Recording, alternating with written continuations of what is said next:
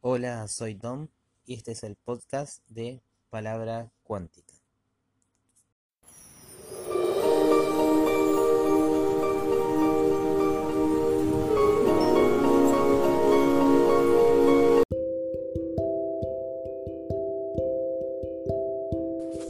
Aprendiendo la ley de Asunción. Este episodio, además de servir como testimonio, es el comienzo de una aventura para descubrir cómo manifestar situaciones, cosas, personas y estados de conciencia en el mundo físico. Intentaremos descubrir qué funciona y qué no funciona e iremos mejorando nuestra capacidad de manifestación consciente. Lo primero que puedo decir es que esto no es magia, es una ley del universo una ley de la conciencia. Así funcionan las cosas. Lo que mantenemos en la mente tiende a manifestarse. Manifestando una casa antes de conocer la ley de Asunción. Esta vez deseaba mudarme, pero no quería que fuera con demasiado esfuerzo ni estrés. Hay mucho ajetreo en mirar departamentos y casas, evaluar el precio, etc más aún cuando tu contrato de alquiler está por, vencer. Esta vez sería diferente. Puse muy en claro lo que quería. Una casa con garage cerca de la escuela donde trabajaba. El enfoque tradicional sería recorrer la zona y ver si alguien ofrece su casa, mirar avisos clasificados, preguntar a las inmobiliarias. Mi enfoque fue la casa que pido va a encontrarme. No tengo que hacer nada. Aparecieron a lo largo de cuatro meses dos casas, pero se encontraban en mal estado y no cumplían con mis requisitos, si bien estaban en la zona.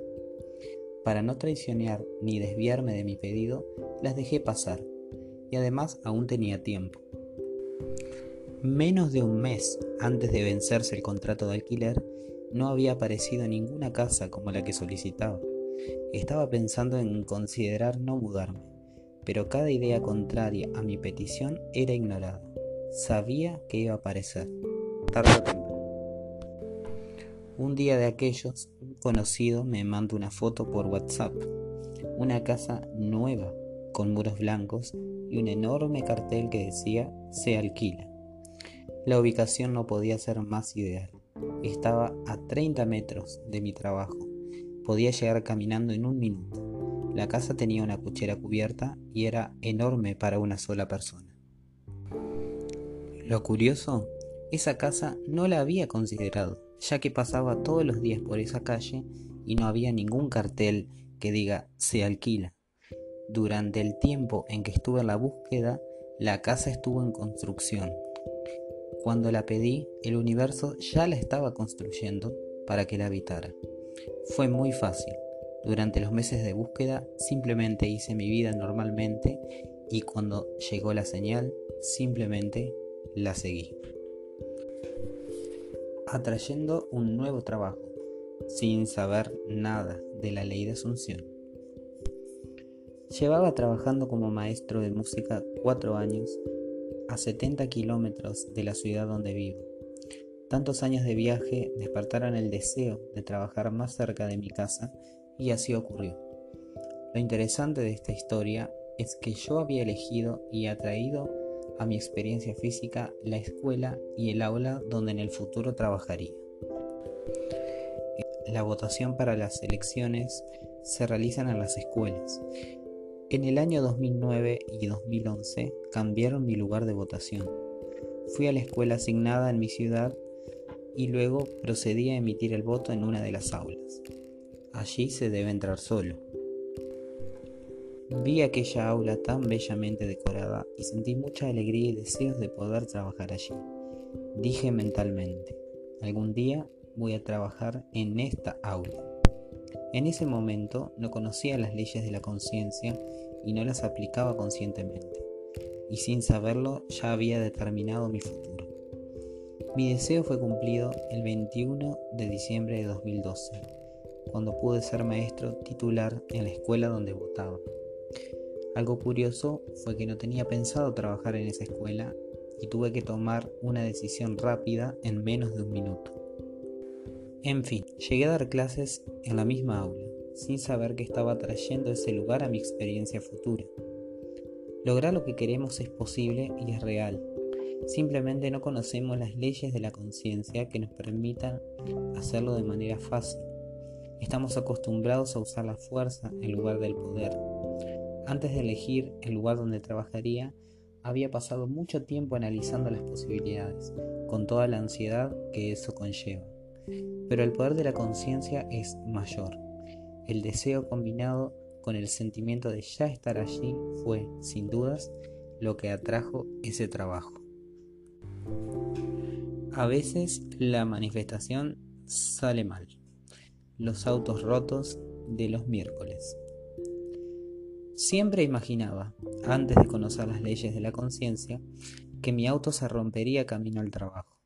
Y siempre en la ruta que hacía los miércoles hacia ese lugar en un pueblo cercano. Adivinen qué pasó. Auto número 1. Perdió todo el aceite. Una biela voló y le hizo un agujero al bloque del motor. Auto número 2. Perdió toda el agua se recalentó y hubo que hacer una reparación al motor. En otra ocasión quedó parado y sin batería. Auto número 3 quedó atorado en el barro, con los neumáticos gastados y luego con el tren delantero averiado. Todos estos accidentes ocurrieron los miércoles, en la misma ruta. Siempre asumía que algo iba a pasar, si bien la mayoría de las veces pudo hacer el viaje sin ningún problema pero no fueron muy agradables las veces que pasó, sumando los sentimientos de ira, culpa y preocupación. De aquí podemos extraer una importante lección. No esperes la tragedia. Hacerse consciente de los pensamientos ya que están influyendo en el mundo visible. Con el vehículo actual no he tenido problemas ni los tendré. Deudas pagas con la ley de asunción. A veces una manifestación sale bien.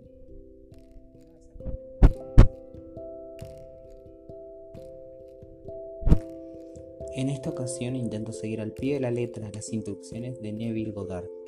Muy resumidamente, son las siguientes. Crear una escena imaginaria que implique el cumplimiento de tu deseo. Repetir mentalmente, en un estado próximo al sueño, esa escena en primera persona impregnada del sentimiento de haber cumplido el deseo. Una vez que se ha alcanzado el límite del deseo, cuando ya no se puede desear más, soltarlo y seguir la vida cada día con fe y paciencia. En la escena imaginaria que creé, alguien estaba muy feliz junto a mí por haber recibido una buena noticia, la alegría de haber pagado todas las deudas. Sucedió algo curioso. La escena se manifestó exactamente igual a lo imaginado, pero no a causa de haber pagado las deudas, sino por una suma de dinero que apareció muy oportunamente. La técnica de Neville funciona, de eso no hay dudas. Quizás haya que ser más específico. La imaginación debe moldearse al igual que un artista compone cada detalle de su obra. Eso sí, no defrauda y siempre nos da más de lo que pedimos.